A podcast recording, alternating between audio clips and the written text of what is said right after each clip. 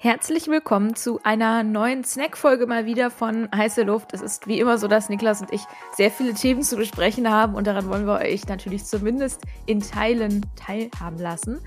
Mm, wir besprechen heute ein Thema, das unserer Meinung nach ein Stück weit unterrepräsentiert ist in der Marketing-Szene, obwohl es, wenn man sich mal die andere Seite anschaut, ist eigentlich ein täglicher Bestandteil von jedem User-Flow oder von jedem Nutzungsverhalten ist. Und deswegen sprechen wir heute, beziehungsweise legen wir heute das Buzzword Dark Interactions mal auf den Grill.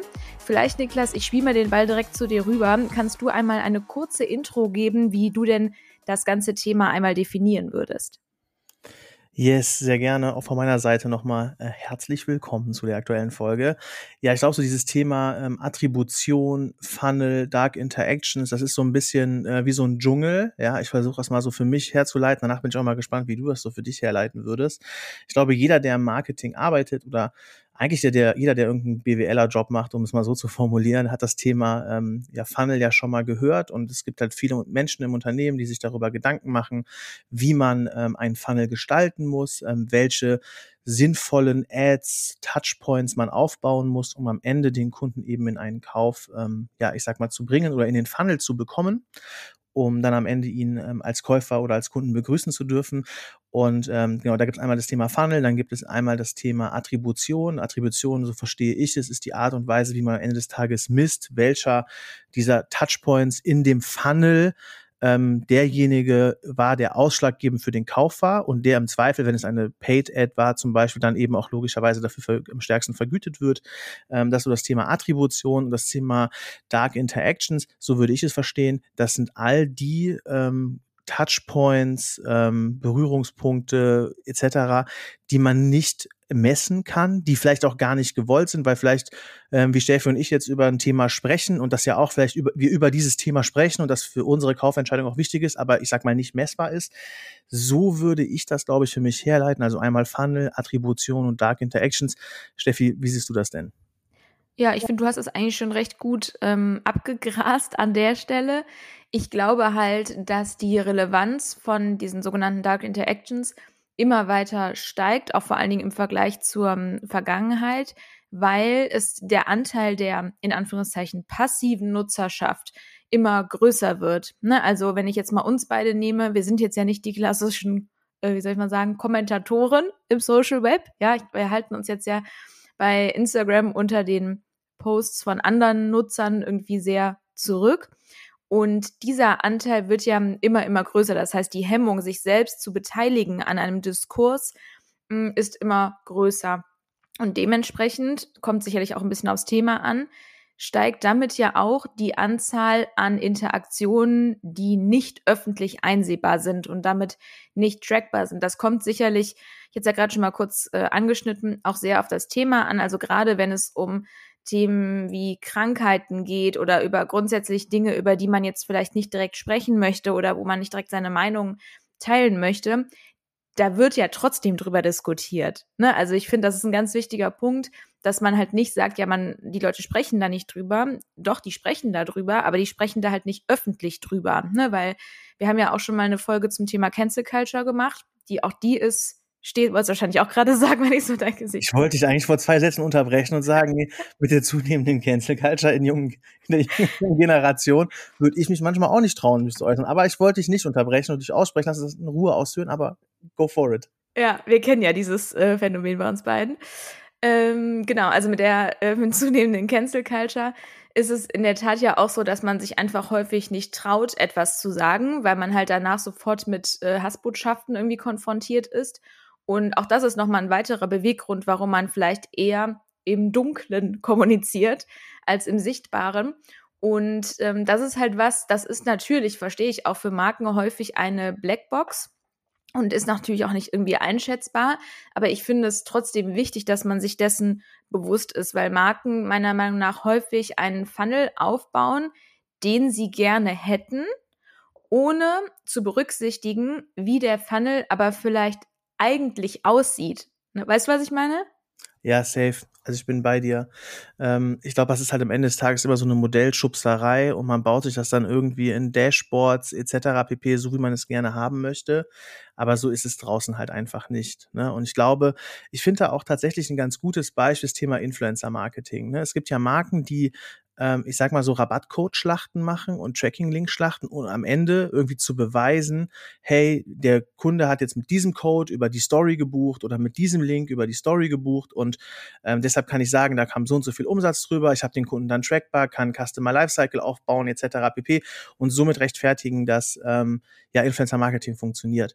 Ich finde aber persönlich, und das ist ja auch das, was dann in so einer Funnel-Logik manchmal gar nicht betrachtet wird, das ganze Thema Sentiment. Ja, was sind ja im Endeffekt auch Dark Interactions. So, es wird über Marken die vielleicht Rabattcode-Schlachten machen und mit großen Discounts ähm, sprechen, wird ja, ich sag mal jetzt ähm, zwischenmenschlich vielleicht nicht so positiv drüber gesprochen. Und der Markenwert wird nicht so hoch angesehen wie Marken, die vielleicht eher Emotionen über Influencer-Marketing transportieren wollen, die eine geile Geschichte wollen, die nativ in den Content wollen.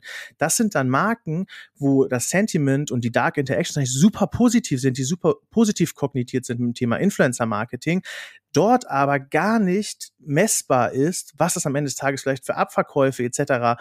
Äh, gebracht hat. Ja, aber These, diese Marken werden dann in dem Fall nicht direkt über einen Link oder Code, aber ich sage mal in den nächsten Monaten definitiv im Relevant Set sein und auch eine Kaufentscheidung zu treffen, äh, eine Kaufentscheidung vom Kunden getroffen. Ich glaube, das ist auch ein ganz, ganz gutes Beispiel, dass eben diese Rabattcode-Schlachten im Endeffekt auch ein Stück weit daraus entstanden sind, dass du halt in dem Funnel auf jeden Fall messbar nachweisen möchtest, dass hier quasi darüber der Kauf kam und du nimmst ein schlechtes Sentiment in Kauf und schlechte äh, Markenwahrnehmung in Kauf, nur um dich zu rechtfertigen, versus geile Geschichten, nativer Content, coole Sachen aufzubauen, positives Sentiment, positive Interaktion und langfristig einen, Marken, einen Markenwert zu erhöhen und einen, ich sag mal, stärker ins Relevant Set der Nutzer zu kommen. Und das ist, glaube ich, auch ein ganz gutes Beispiel, wo ich finde, dass dieses ganze Thema Funnel, Optimierung etc. pp.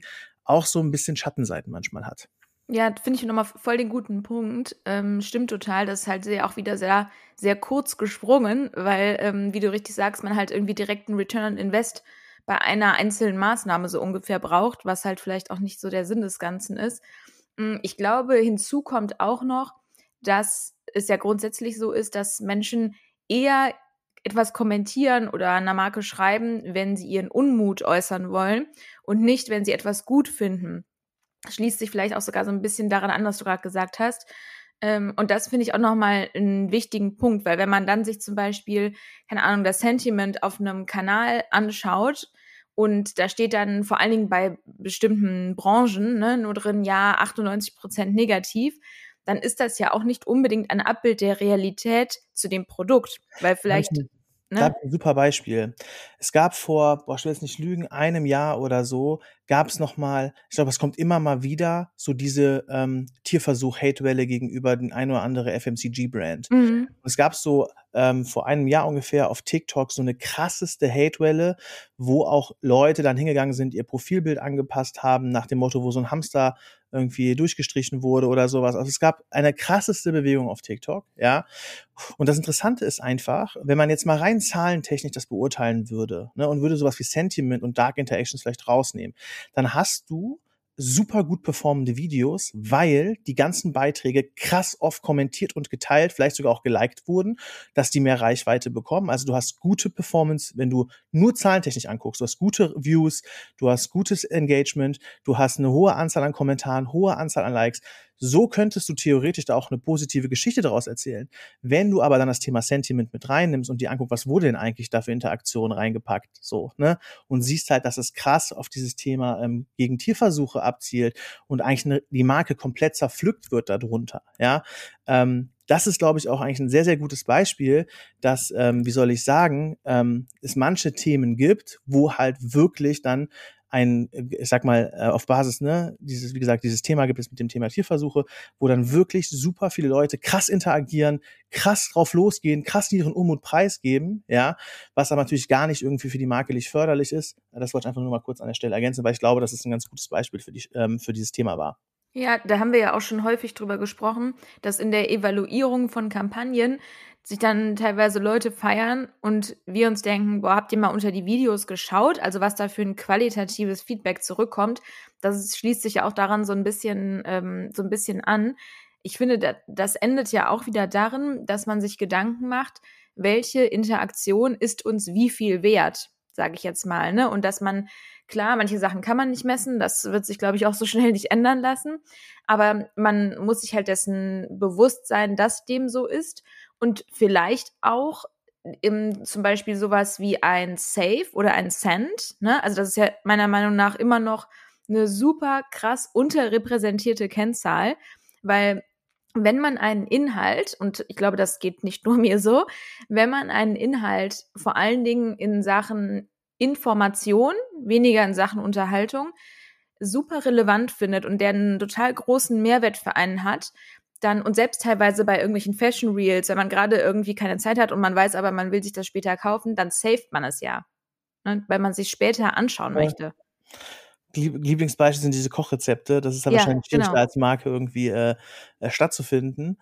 Ähm, aber es ist schon so, dass es halt, wenn jemand bereit ist, einen Inhalt zu speichern, den später nochmal anzugucken, weil er in irgendeiner Art und Weise eine Inspiration oder einen coolen Lifehack, Rezept oder ähnliches hat, ist das halt eine total wertige, ähm, wertige ähm, ja. ja, Interaktion, ne? Genau. Und das ist zum Beispiel auch das, was ich an diesem Problem, um jetzt nochmal zum Thema Attribution zu kommen, an dieser Last-Click-Logik einfach total schwierig finde, ne, ist folgendes, dass aus meiner Perspektive die Kaufentscheidung eigentlich viel früher getroffen wird. Ja? Komplett. Dass du auf dieser Reise halt vorab eigentlich schon vielleicht ein cooles Content Piece gesehen hast, wo oder einen coolen Lifehack zu dem jeweiligen Produkt oder die Marke, die Art und Weise, ne, die, das Feeling, was damit erzeugt wird, etc. pp ähm, dass das viel früher stattfindet und der Last Click eigentlich vielleicht am Ende des Tages wirklich nur noch so vielleicht so dieses, sagen wir mal, dieser, das ist vielleicht ein Code von mir aus, wenn es vorher am Preis gescheitert ist, weil die Marke schon cool fand, am Preis. Vielleicht ist es dann der Code, der dazu führt, dass du dann es kaufst. Ja, ja. so ein Trigger, ne? So ein ja. Trigger, ne? Aber die Entscheidung, dass du dieses Produkt geil findest, etc. pp. ist schon viel früher stattgefunden hatte. Ne?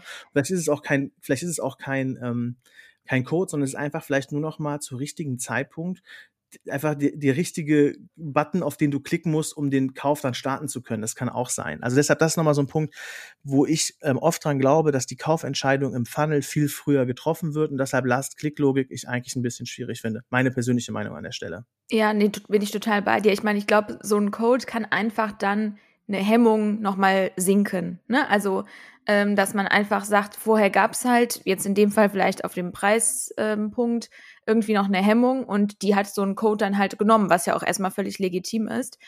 Ich glaube auch, dass gerade, in Anführungszeichen Kanäle, ich finde dieses Wort ja immer ein bisschen schwierig, mh, wie Social Media oder Influencer Marketing insofern so ein bisschen undankbarer sind, weil sie ja eigentlich, wie wir immer so schön sagen, eher ein Marathon sind als ein Sprint. Ne? Das heißt, Sie begegnen dem Nutzer ja relativ häufig in Form von Touchpoints in der Beziehung zur Marke und sind aber nicht unbedingt oder, oder relativ unwahrscheinlich am Ende vom Funnel sichtbar, sondern ja eher vorne. Und deswegen ist es immer schwierig, dem Ganzen einen Wert beizumessen, was natürlich, wenn man zum CEO reporten will, natürlich undankbar ist, weil sie fressen ähm, im Verhältnis, auch da haben wir ja schon häufig drüber gesprochen, relativ viele Kappas und relativ viel Geld weil man halt vorne erstmal den Teich groß machen muss, ja. Und ähm, ja, ich glaube, das ist ein Verständnis, was vielen gerade in der Chefetage ein bisschen abgeht. Ja, auf jeden Fall. It's a journey, so ein bisschen, ne? Manchmal muss am Anfang auch ein Stück weit was rein investieren und eine, ähm, ja, wie gesagt, hast du den Teich halt ein bisschen füllen und dann hinten raus auch wirklich die Leute zu finden, die Interesse an der Marke haben, mit Inhalten vielleicht auch schon mal interagiert haben, um ihnen dann, sage ich mal, so das Perfect Offer zu geben, dass sie am hinten raus auch kaufen können. Da bin ich, ähm, ja, zu 100 Prozent bei dir. Ich meine, man kann ja auch, und auch das erzähle ich ja auch immer wieder Marken, wenn ihr einen Beweis in Anführungszeichen trotzdem haben wollt, was ich auch irgendwo total verstehe, dass die Social Media Kommunikation und die Maßnahmen eine Relevanz haben, dann macht halt Minimafos. Ne? Also Jetzt nicht nur auf den eigenen Kanälen, klar, das auch, aber ich meine auch so, ich meine, es gibt nicht umsonst Anbieter wie Apinio und so. Wo man, glaube ich, mit einem recht kleinen Budget im Verhältnis zu dem Aufwand, den man da sonst generiert, ja durchaus eine Umfrage machen kann und auch sich nach einem Jahr anschauen kann, was hatte das denn für einen Impact, so was wir hier eigentlich machen und kriegt dann auch eine qualitativ wertvolle Auswertung. Also ich glaube, da gibt es schon Wege, nur die kriegt man halt nicht, wenn irgendwie das Ziel ist, innerhalb von zwei Tagen eine PowerPoint-Reporting fertig zu machen. Das wird schwierig dann. Das wird schwierig. Ansonsten haben wir, glaube ich, auch schon fünfmal gefühlt in dem Podcast gesagt, ähm, so der absolute Geheimtipp ist einfach mal Storysticker, mal Fragen stellen, so, ne? Ja. so. Ähm, einfach mal äh, Stories werden ja von euren äh, Followern, Konsumenten etc. pp. auch geguckt und einfach mal ein paar Fragen stellen, so wie gefällt euch XYZ, so, ne? Also das ist, glaube ich, auch so die günstigste und einfachste und übers Targeting, glaube ich, am besten ausgesteuerte Marfo, die man machen kann. Also von daher würde ich da ähm, auch jedem empfehlen, das kann man machen, das stört ja auch keinem, da mal so eine ja, Story, ähm, ja, so eine Mini-Story-Marfo zu machen, muss man so zu formulieren. Ja, irgendwann hoffe ich sehr, dass die Leute, zumindest die uns zuhören, das auch tun, ja. ja da, das wäre irgendwie ähm, die Wunschvorstellung. Und ich finde auch nochmal wichtig, dass man sich nicht mit dem zufrieden gibt, was die Plattformen einem als Kennzahl geben. Ne? Also, äh, was meine ich damit?